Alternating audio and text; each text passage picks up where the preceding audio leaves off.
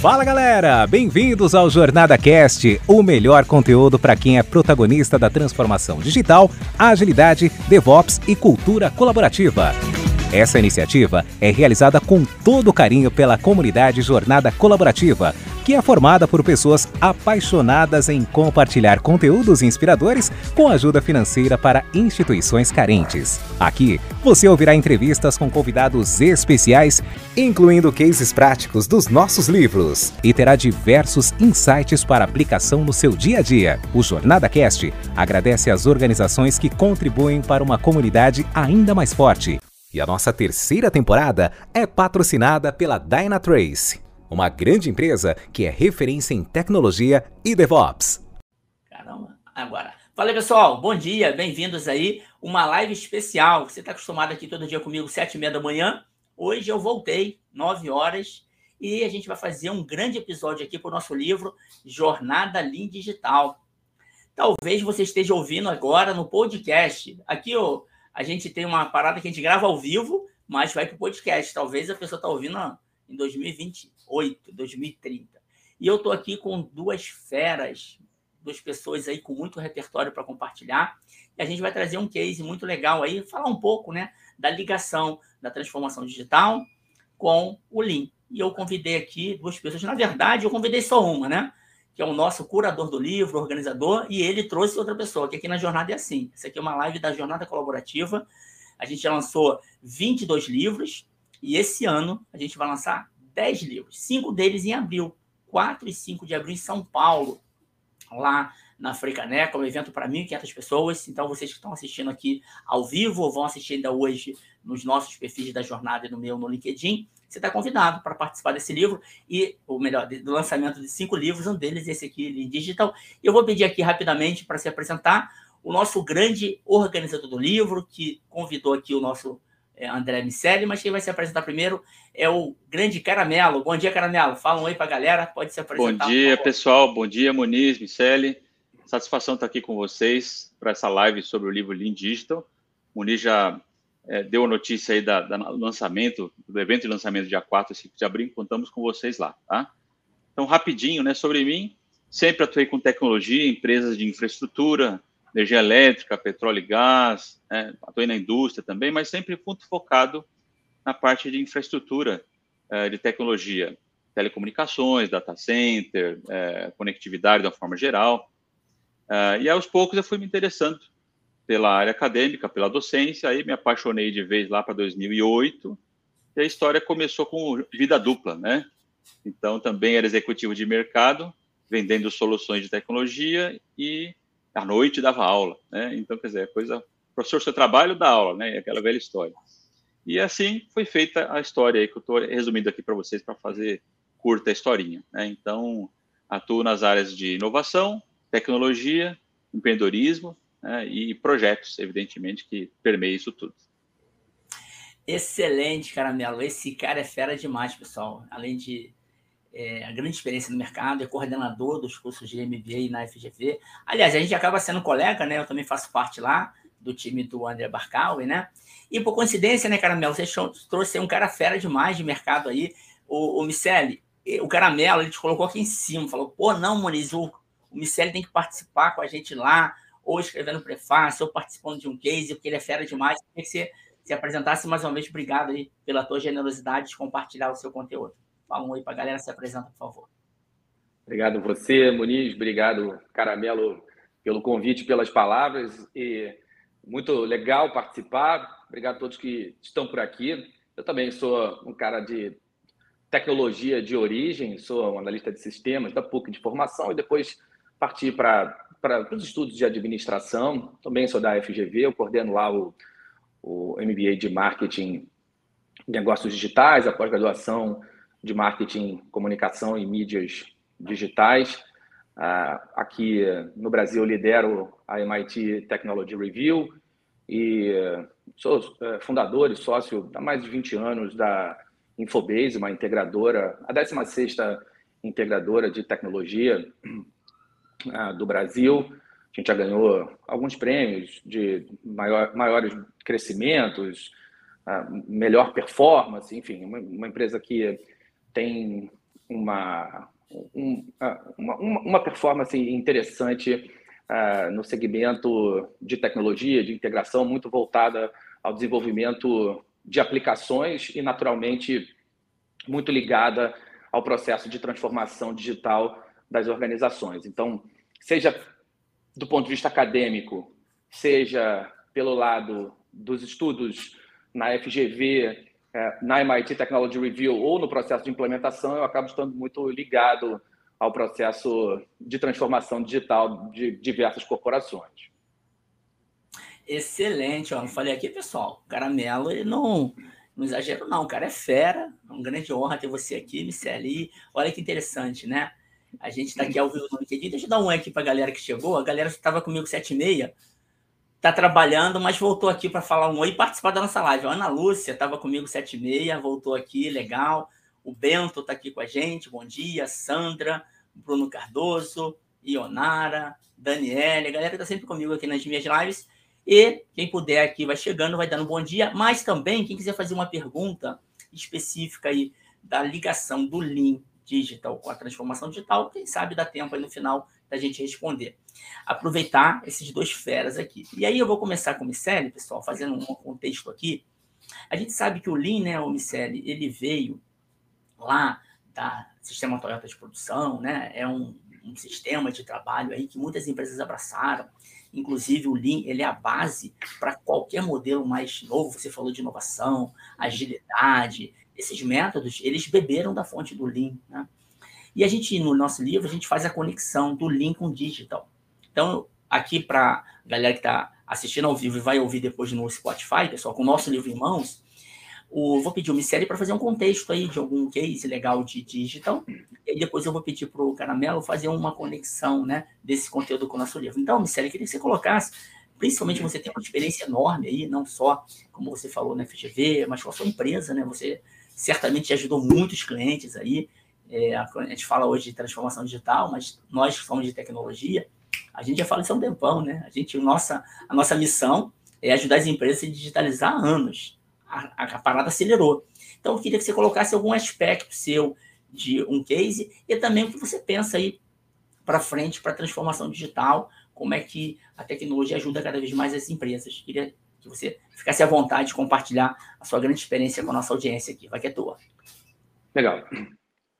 Eu vou falar de um, um caso que é, faz parte de uma das empresas que ganharam uh, o, o, Innovative Workplaces, que foram certificadas pelo, pelo Innovative Workplaces no ano passado, que é um selo que a MIT Technology Review uh, dá, é um selo conferido às empresas que ficam no quadrante ali das 25% uh, ah, mais inovadoras do seu segmento, falar um pouquinho dessa, desse processo, o que difere as empresas mais inovadoras do seu segmento e depois que, que eu falar dessa, dessa empresa, é, vou falar do que a gente identificou dos traços em comum do processo de digitalização dessas empresas. O que as empresas que estão sendo mais bem sucedidas têm em comum, independentemente do, do tamanho.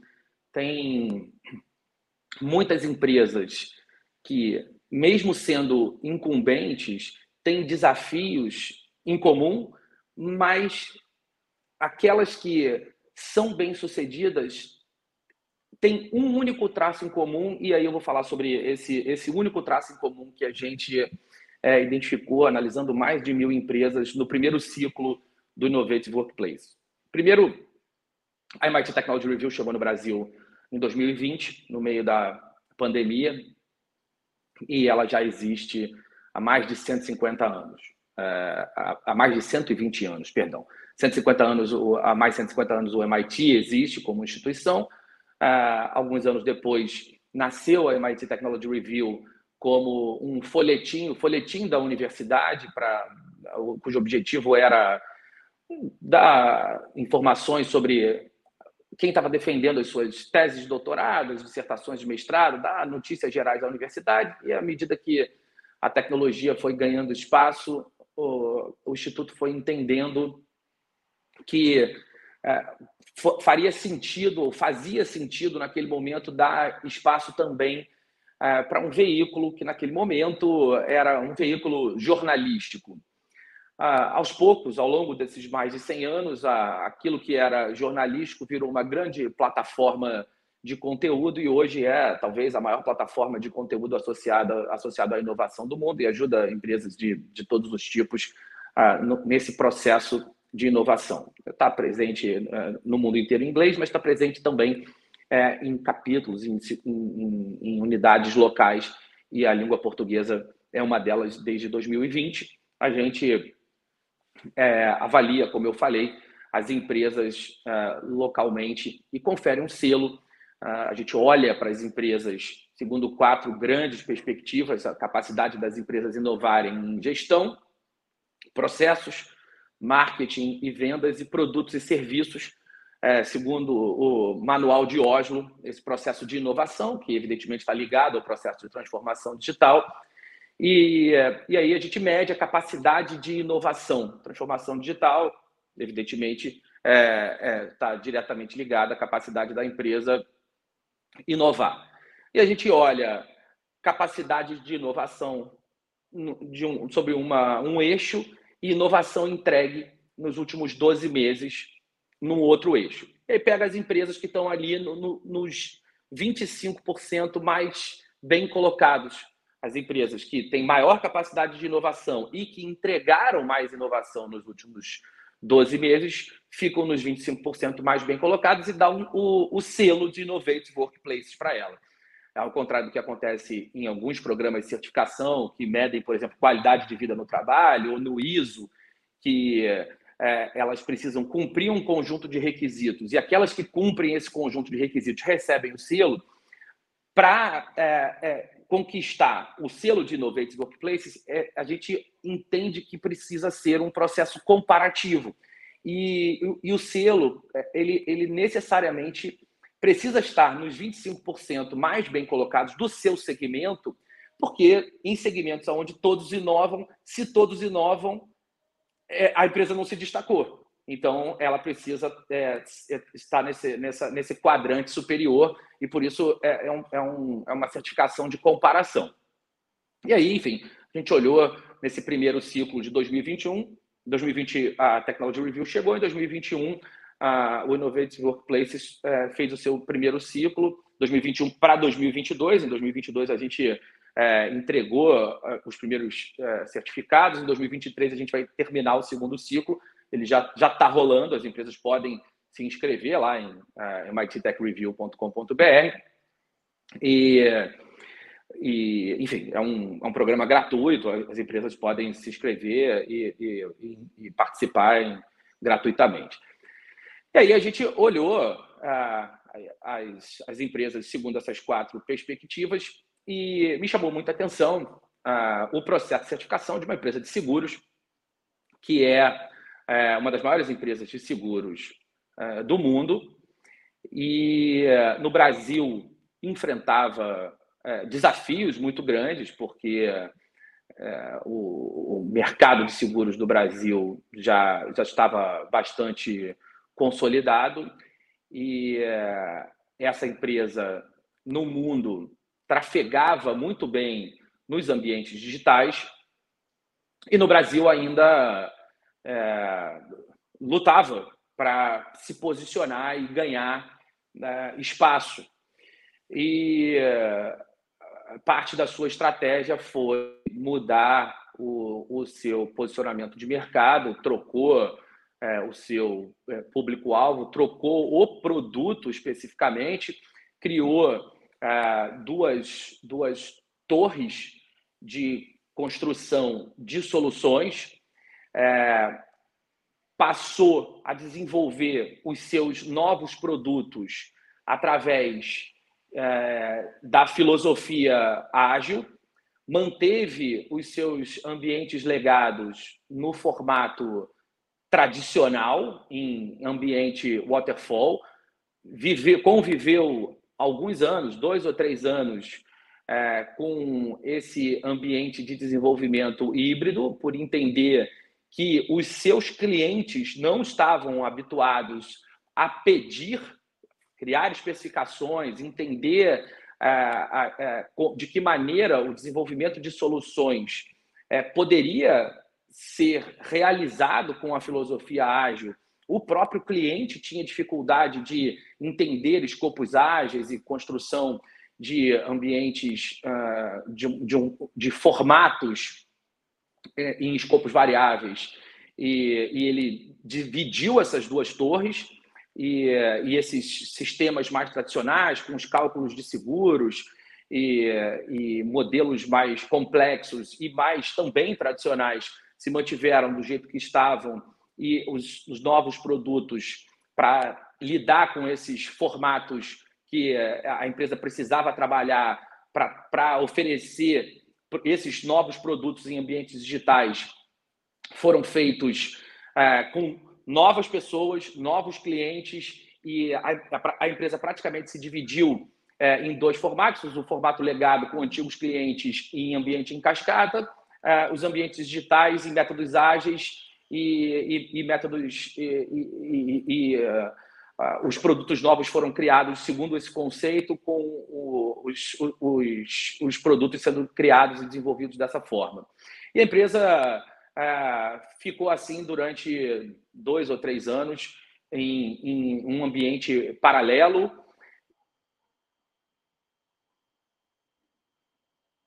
Acho que a gente perdeu Miceli, né? Acho que ele deu uma travadinha aqui.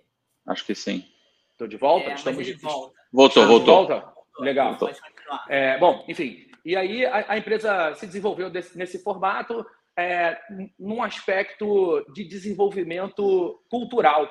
Esse modelo que durou é, aproximadamente dois anos, como eu falei, serviu para desenvolver produtos, para testar as suas hipóteses e entregar ah, para o mercado soluções mais ágeis, para ela é, errar mais tranquilamente com esses novos produtos, mas, acima de tudo, serviu muito bem para ela desenvolver uma cultura ágil em produtos que não existiam. Então, esses, esses novos produtos que foram entregues para o mercado, eles foram desenvolvidos sobre uma nova cultura, sobre uma nova plataforma, uma nova arquitetura de tecnologia, e isso é muito importante para as empresas, especialmente para as incumbentes, claro, é, porque eles puderam avaliar empresas e soluções no modelo de inovação aberta, compraram empresas, avaliaram startups, então eles puderam lidar com o processo de inovação numa maneira completamente diferente da qual eles estavam habituados.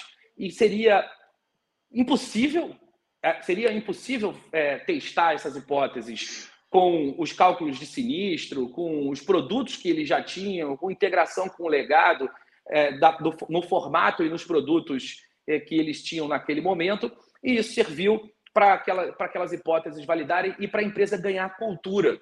E aí entra o ponto que eu mencionei.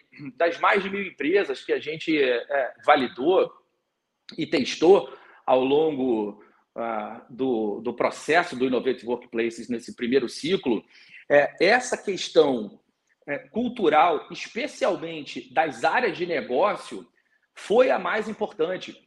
A, a, as áreas de tecnologia, de uma certa maneira, estão mais habituadas aos métodos ágeis, à implementação e aos testes de hipótese. Mas as áreas de negócio não. A gente é, se habituou, de alguma forma, a culpar as áreas de tecnologia pela falta de capacidade de, entregar ágil e de, e, e, e de inovar. Mas muitas vezes essa incapacidade está nas áreas de negócio. E, e o Innovate Workplace serviu para nos mostrar isso de uma forma muito contundente. As áreas de negócio é, não só não estão habituadas com o processo de inovação de uma forma mais ampla, da, da maneira conceitual, como não estão habituados também a desenhar o processo de inovação do ponto de vista de produto. E isso ficou muito claro. Essa questão cultural que a gente já discutiu exaustivamente ao longo dos anos, é, do quanto ela é importante, é claro que ela é importante, mas ela precisa extrapolar a área de tecnologia. A, a questão cultural nas áreas de negócio, ela precisa existir e da mesma forma que as áreas de tecnologia foram muito cobradas pelo conhecimento de negócio, a gente precisa levar o conhecimento de tecnologia e de inovação para as áreas de negócio. Esse é um processo que a gente talvez não tenha discutido é, no, na profundidade que precisa ser discutida. E esse processo de avaliação do Innovative Workplaces mostrou isso para a gente de uma forma muito contundente. Excelente, Micélio. Olha que interessante, né, pessoal que está ao vivo com a gente aqui, quem vai ouvir depois, quem vai ler o livro, né, o Caramelo. O que o Micélio já trouxe já valeu aqui o case. A gente podia parar agora, que já trouxe um conteúdo muito rico, Micélio. Eu até notei aqui, ó, esse trabalho com essa profundidade que vocês fizeram, né, mais de mil empresas, e o que você está colocando para a gente é uma coisa muito importante. E eu vejo muito na prática, tá, Micélio? Eu um trabalho na jornada colaborativa, a gente já conversou com centenas de autores, seja executivos, seja especialistas, com esses 22 livros lançados, e a gente vai lançar mais 10 esse ano. E fica muito nítido o que tu falou. A gente considerando né, que a inovação ela depende dessa cultura mais ágil, né, de experimentação, e considerando que isso começou lá em 2001, com 17 desenvolvedores de software, está mais impregnado em nós, que nos atualizamos, mas se a gente não traz área de negócio, é bem difícil fazer esse movimento completo de ponta a ponta, né? E, em paralelo, eu também tenho uma minha empresa, que é a Advisor 10X, e a gente faz algumas consultorias, olhando essa visão de ponta a ponta, com DevOps, trazendo Lean, trazendo também método ágil. E eu vejo muito o que você falou, na prática aqui no Brasil, né? As áreas de TI se reinventaram, mas agora eu acho que chegou o momento, né, da galera de negócio vir para o jogo. E eu anotei aqui, ó, e a cada episódio que a gente faz dos livros eu aprendo demais. É a maneira que eu faço para me atualizar. O que tu trouxe aqui eu até anotei.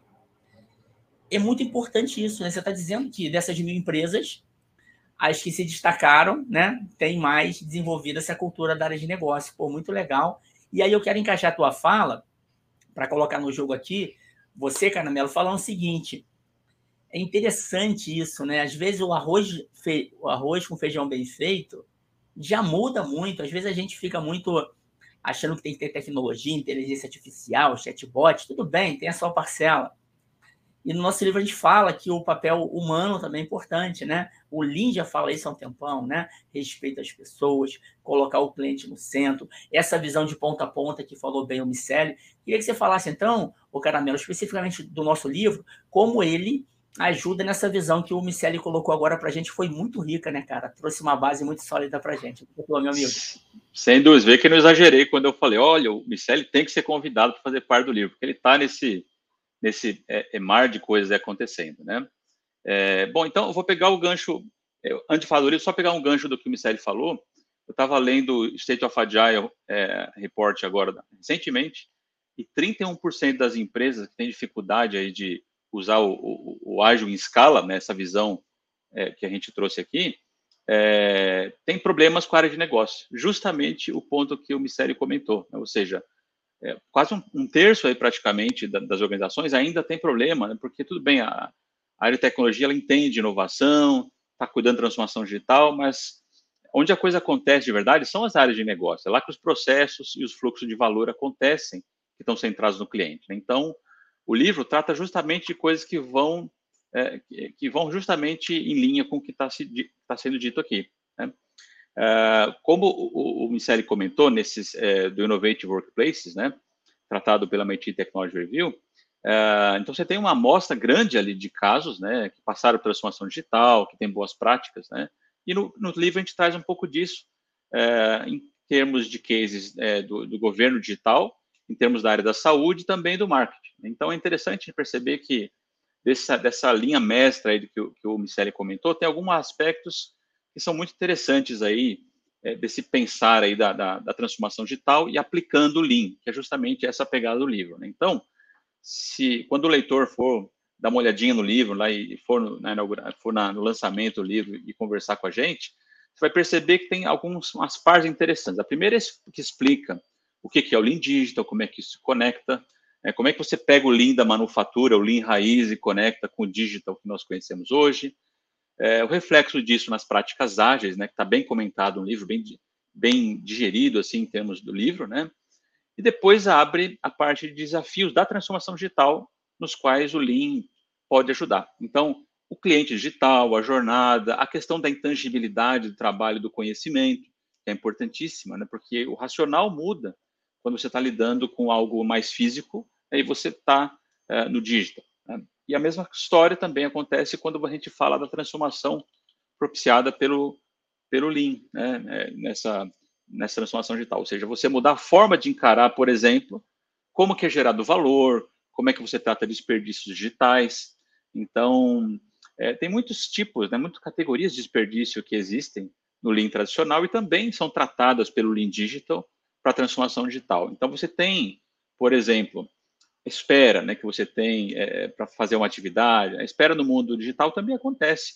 Coletar requisitos, processo de aprovação é, para seguir uma etapa ali no seu quadro Kanban, coletar o ciclo, é, acionar um ciclo de feedback de aprendizado de um cliente que você não tem um processo para fazer avaliação da experiência dele, até mesmo superprodução, né, funcionalidades que você tem ali que foram desenvolvidas, testadas, mas que não chegam a, na sua completude na mão do cliente. Ou seja, ele não consegue se beneficiar daquele valor que teoricamente você gerou e colocou na mão dele. Então, tem muitas coisas que são oportunidades que o Lean Digital tenta resolver e, que encaixam né, perfeitamente com o que o Miceli trouxe aí nessa amostra. É, é, então, quer dizer, aspectos de natureza humana, é você subutilizar a, a, capacidade da área de negócio para compreender os princípios da agilidade, do Lean, e que podem alavancar a transformação digital de uma forma muito mais profunda. Né? Porque a questão cultural, né, como a gente sabe, isso aparece tanto em estudos da transformação digital, quanto é, é, nessa característica comparativa que o Mistério comentou, é, pega muito forte. Né? Você demora né, para assimilar uma cultura, na medida que você entra numa organização, leva um tempo para absorver aquilo tudo. Então, tem muitas coisas que a gente é, começa a perceber que, por mais que você tente alavancar um framework, uma metodologia, é, você tem que ter um cuidado especial quando você olha essa parte cultural de como as pessoas assimilam o erro, por exemplo, o aprendizado, a possibilidade que elas têm de testar hipóteses, como o Michele comentou, é muito importante no contexto do inovativo, porque é isso que vai alavancar a sua competitividade. Então, se você não é permitido, por exemplo, fazer os testes, né, verificar, fazer UX Research, pesquisa em, em é, experiência do usuário, verificar essas hipóteses, testar, né, então avaliar isso tudo, você não tem condição de avançar mais rápido. Então, aquele benefício que você tem, então, de você reduzir o ciclo de, de a iteração, né, para um período curtinho, você perde aquela oportunidade, porque se você não consegue é, trazer isso, realmente fica muito difícil você é, vender, às vezes, isso no alto nível, né, da organização, lá na, na cúpula, porque a, a, nem sempre o problema começa lá. Eu vejo que muitas vezes o problema está na média gestão, no sentido de que, é, puxa, o que, que o ágil pode fazer pelo negócio? O que, que o Lean, por que, que eu preciso pensar Lean também nos processos digitais de construção de produtos, de melhoria de fluxo de valor? Né? Por que, que isso é importante? Porque a impressão que dá é que é algo que, que, que seria estanque. Né? Não, você consegue perceber que você consegue aplicar isso em bancos de dados, espaços, coletas de informação. Quando a gente fala de LGPD agora, né, as empresas estão mais conscientes disso para você é, é, minimizar a quantidade de informação que você coleta e ser mais crítico nesse processo de, de buscar informação do seu cliente uh, e você ter uma destinação clara para aquilo. Uh, enfim, é bem interessante perceber que isso aparece na fala do Miceli, apareceu também nos cases que eu tive a oportunidade de honra de escrever para a MIT Technology Review. Aliás, agradeço aí é, ao vivo agora ao Miceli pela oportunidade. E isso fica evidente, que a gente consegue perceber que tem coisas em comum que interconectam essas empresas bem-sucedidas na transformação digital e que passa pela visão é, do, do, do digital, né, pelas lentes do Lean, Muniz. Excelente, Caramelo. E aí eu vou fazer um comentário rápido, tenho que passar a bala para o Miceli. Você falou uma coisa muito importante, né, Caramelo, que é a questão da cultura de experimentação. O Miceli falou de inovação, a gente falou de agilidade, e tudo passa por isso, né? A gente ter uma cultura diferente. E a gente tem que ter essa humildade, seja o nosso papel como executivo, o nosso papel como time, de que não é fácil mudar comportamento e hábito, né? O, o, nós, seres humanos, a gente quer uma coisa que a gente confie, que a gente conheça, né? O desconhecido assusta, na maioria das vezes, né? E a cultura de experimentação, ela é uma base sólida. E aí, ô Miceli, interessante você falar de um dos cases aí, foi dessa de uma seguradora, que você comentou. Eu trabalhei alguns anos em seguradora. E normalmente, quando a gente trabalha numa seguradora, no banco, existe muita regulamentação, né?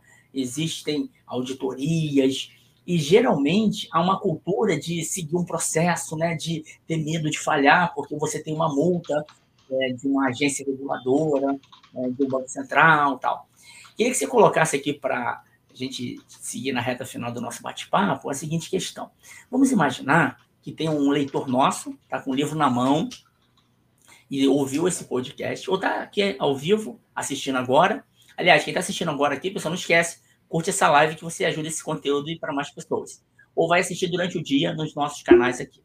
Vamos imaginar, Michele, que tem alguém hoje 2023, quando a gente está gravando esse podcast, que trabalha numa empresa assim, que essa cultura um pouco mais tradicional, né, de que o erro é uma grande falha, o erro é um negócio que é punido, porque a cultura é assim. A gente precisa de protagonistas. Eu tenho falado muito, eu tenho um programa de mentoria executiva, que o líder dá o tom, né? Eu entendo que o líder, o Caramelo falou que a média gestão, geralmente, os estudos mostram que são os maiores, as maiores resistências, né? Porque eles recebem a direção e eles têm que trazer o resultado no curto, no curto prazo, mas criar o futuro. É difícil. Queria que você colocasse aqui alguns, alguns passos aí que você entende que seriam relevantes para alguém que está nessa missão, né? Seja uma gerência média, seja um executivo, seja um profissional protagonista que quer fazer essa mudança com essa pegada do Lean Digital, com essa pegada da experimentação, com essa pegada de colocar o cliente no centro.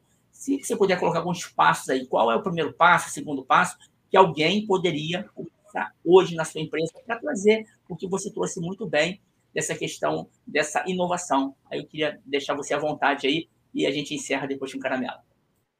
Tá, legal. É, bom, primeiro, é, é, só corroborando alguns pontos que o Caramelo trouxe e agradecendo de volta a participação dele nos, nos cases que ele escreveu lá para a MIT Technology Review. E eh, os pontos que, que você colocou, Caramelo, são realmente muito alinhados com, com a nossa é, visão e com o que eh, eu trouxe em relação à experimentação. Então, quando eu falei da seguradora, é, é bem o que eles fizeram. Então, quando eles tomaram a decisão de dividir duas torres, e deixaram os sistemas legados no formato até mais alinhado uh, com o desenvolvimento em cascata, com o processo mais tradicional, com ciclos mais longos de entrega, com uma arquitetura de tecnologia que também precisou ser obedecida, uh, mais tradicional, e destacaram uma nova arquitetura poderia ser implementada uh, num formato diferente que permitia o teste de hipóteses, que viabilizava a integração com startups que foram compradas, que permitia inovação aberta, que permitia a interação com clientes que pensavam diferente. O que eles fizeram naquele momento foi não só viabilizar uma arquitetura tecnológica e o teste de hipóteses num formato diferente, mas também criar uma cultura de tecnologia e de negócios diferentes. E é assim que a empresa ganha maturidade, não só também em relação à tecnologia, mas também em relação à inovação. E essas coisas andam juntas. À medida que a empresa vai entendendo a tecnologia numa forma mais madura, ela vai conseguindo pensar a inovação de uma outra maneira. E, e, e aí é, é, igual subir uma escada. Esse é, é, o, é, é o pé direito e o pé esquerdo. Você, vai, você bota um e bota outro. Você vai entendendo a tecnologia, você vai olhando para a inovação, você vai enxergando o negócio e vai conseguindo implementar essas duas coisas ao mesmo tempo. É, não, não dá para fazer uma coisa sem fazer a outra. Você não consegue olhar a tecnologia sem pensar o negócio e também não consegue pensar o negócio sem entender de que maneira esse, essa, esse negócio vai ser entregue, vai ser implementado. É, então, acho que essa visão que o Caramelo trouxe de implementação é, da, dos métodos ágeis, do relatório, é, ela está muito alinhada com tudo aquilo que a, a, a gente enxergou lá no, no Innovative Workplaces e, e, com o caso que eu escolhi trazer, e, acho que ele ilustra muito bem a, a, questão dos incumbentes. Porque nas startups é tudo muito mais simples. A gente já está muito habituado, a gente tem literatura, o pensamento é, de validação, de teste de hipótese, de ciclos de desenvolvimento, já, a gente já sabe mais ou menos como isso tem funcionado no mercado. É claro que ele não é trivial, lógico que eu não quero é, minimizar as dificuldades do ciclo de desenvolvimento, especialmente no Brasil, que é um país que tem inúmeras peculiaridades e dificuldades para o empreendedor, mas é uma levada que é, a gente já está mais habituado, especialmente nos aspectos culturais. As, as, grandes empresas elas trazem dificuldades adicionais e, e, a gente, eu acho que a gente precisa falar delas e justamente, Moniz, é, sobre isso que vem a tua pergunta aí nessa reta final sobre como viabilizar. É, fica a, a inovação não pode ser um ato de heroísmo, ah, muitas vezes a gente vê ah, uma, ah, um comportamento inovador sendo tolhido pela máquina. E, é, como eu gosto de dizer, né, a, a, a, máquina corporativa é uma, uma máquina de, de moer inovação, porque as pessoas vão desistindo. O cara chega ali cheio, animado, cheio de ideia, e daqui a pouco fala: ah, na boa, deixa, deixa isso para lá, eu vou aqui fazer o meu e e eu, eu me rendo. É, mas né, existem alguns professores lá do, do MIT que falam que inovação em empresa grande é igual a sopa que a gente precisa tomar pelas beiradas. É, elas, a, a, sopa vai ficando mais, mais viável na, na beirada, vai ficando mais, mais fria e a gente vai tomando. Vai, quando ela chega muito quente, a gente vai, ter, vai tomando e ela vai ficando, via, vai ficando viável. E é assim que a gente vai inovando todo mundo tem uma oportunidade de inovar naquilo que faz, independentemente do que faz na sua organização. E eu acho que esse é o ponto de partida, entender dentro do seu processo aquilo que pode ser feito de uma maneira diferente. A gente aprendeu que, ou erradamente, muitas vezes, que inovar é igual a inventar, e isso não é verdade. o processo de inovação, a o termo inovação é um termo que suscita uma confusão na acepção da palavra. Existem muitos entendimentos do que é inovar. Eu gosto muito da ideia de que inovar é, é mudar a forma de fazer do ponto de vista empresarial é, algo de maneira que a sua empresa é, ganhe é, é, benefícios tanto do ponto de vista operacional, ou seja, que você consiga gerar resultados positivos, ganhando produtividade, ou seja, economizando custos ou gerando receitas adicionais. Essas duas visões. Então, você não precisa necessariamente é, criar um produto novo, mas você pode economizar a receita da, da, sua empresa. Você pode economizar custos da sua empresa, você pode é, criar processos mais eficientes. E aqui tem muita oportunidade de inovação, de automação, de, de, de gerar é, benefícios no sentido de dar produtividade. Então, quando você faz algo que descola as curvas de receita e despesas da tua empresa e mostra isso para a média gestão e a, tua, a, a gestão consegue mostrar isso para cima, é mais fácil convencer a, a empresa que esse é um ciclo que pode continuar. Nenhum gestor vai, é, vai frear um processo de inovação que gera resultados positivos para ele mesmo. Por isso que eu entendo que esse processo inicial é, pode partir de dentro das, das próprias equipes. E concordo com o que o Caramelo está dizendo, a visão do, do Lean Digital é, é, pode ajudar muito porque esse processo de experimentação e o processo de começar pequeno, é, ele, ele pode ser fundamental para vender. Esse é um processo de convencimento que, que vai ter que a, acontecer dentro é, da organização.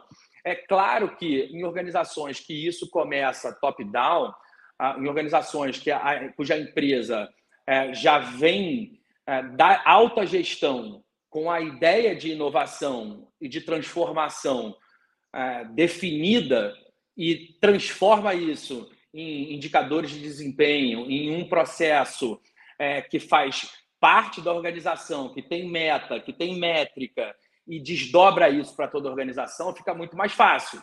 Mas, como isso raramente acontece, e como a gente vive uma relação de curto prazismo, as empresas precisam encontrar, especialmente aquelas empresas listadas em bolsa, é, que se permitem é, menos ao erro, a gente precisa é, vender a importância do processo de inovação com essas economias. E aí, como eu disse, a gente precisa olhar pra, para os próprios processos e entender as oportunidades de economia que a inovação pode trazer é, para que naquilo que a gente faz.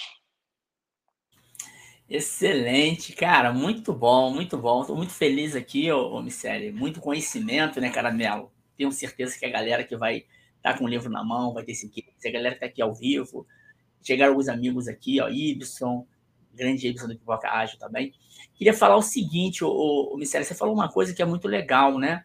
É, muitas das vezes aquela pessoa, o herói, né, quer fazer acontecer tal, é o primeiro a, a tomar na cabeça, né? E mata o mensageiro. Eu estou fazendo uma formação de conselheiro de administração. E lá eu fiz uma pergunta é, que o professor tem muita experiência né, nessa questão de startups e tal. E ele falou uma coisa legal: tem muita empresa grande, e aí vocês devem ter visualizado também isso, que compra startup e mata a startup, né?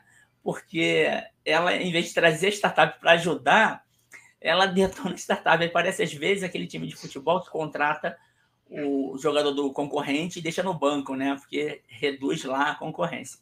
E aí, Caramelo, trazendo aí, fazendo uma cola de tudo que o, o Miceli falou, que foi muito legal o nosso livro, queria que você deixasse uma mensagem aí para a galera estar lá no nosso evento. Aí, Miceli, já fica o convite aí se você puder estar lá com a gente, ou no dia 4, ou no dia 5. Queria falar que agora você é autor da jornada colaborativa, é uma grande honra ter você com vasta experiência, né? E você agora vai ser autor nosso, então você pode estar lá com a gente no dia 4 à noite, vai ter um coquetel a gente vai subir no palco lá para comemorar, porque você sabe muito bem que escrever não é fácil, é uma tarefa muito árdua, né? E fica aqui agradecimento a todo o time de autores, mas principalmente os curadores. E o Caramelo é um desses curadores, né?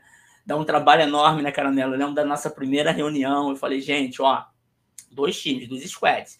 Autor escreve o capítulo e tá, tá feliz, né? Resolveu o problema dele.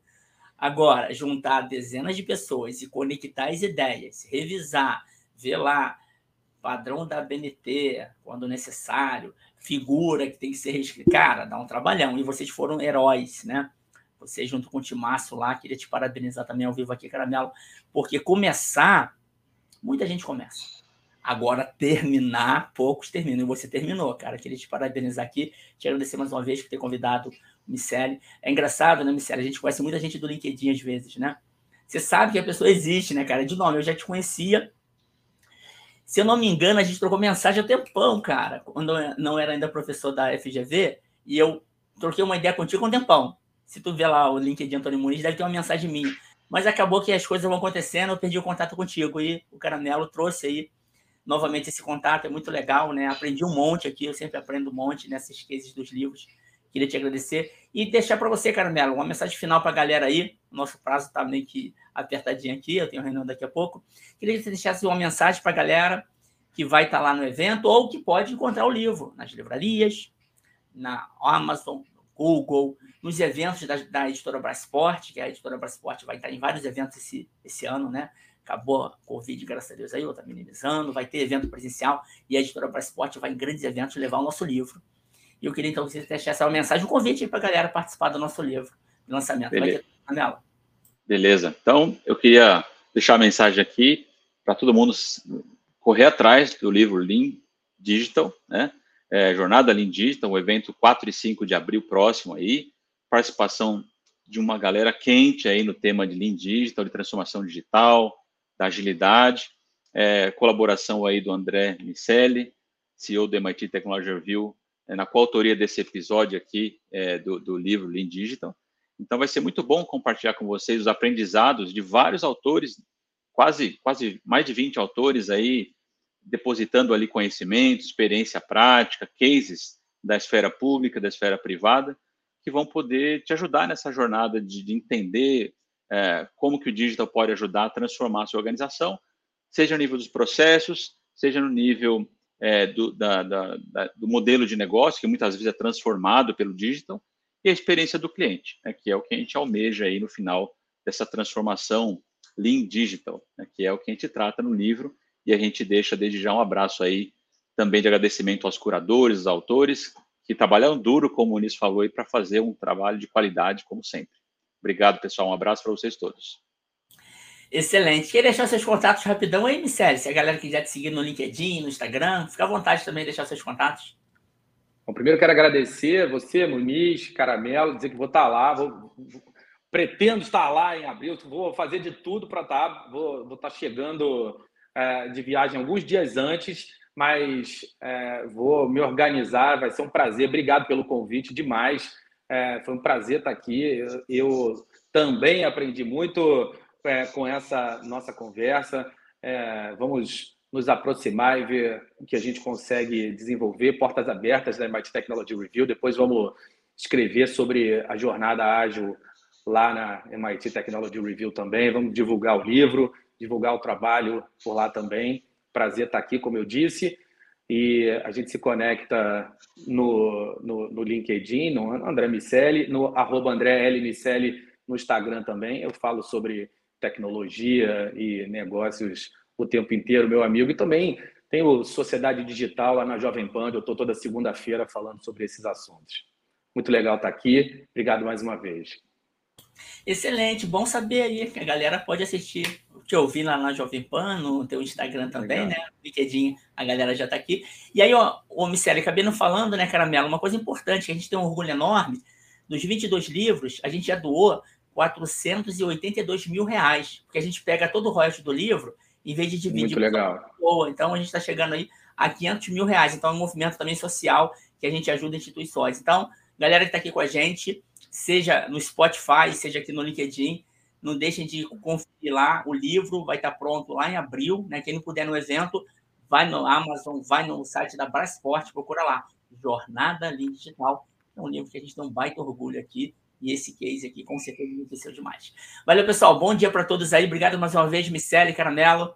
Tchau, tchau. Deixa eu encerrar um aqui a nossa live. Tchau, Muniz, Caramelo. Obrigado mais uma tchau, vez. Tchau, gente. Valeu. Um abraço. Tchau, tchau. Obrigado, gente. Obrigado. Tchau, tchau.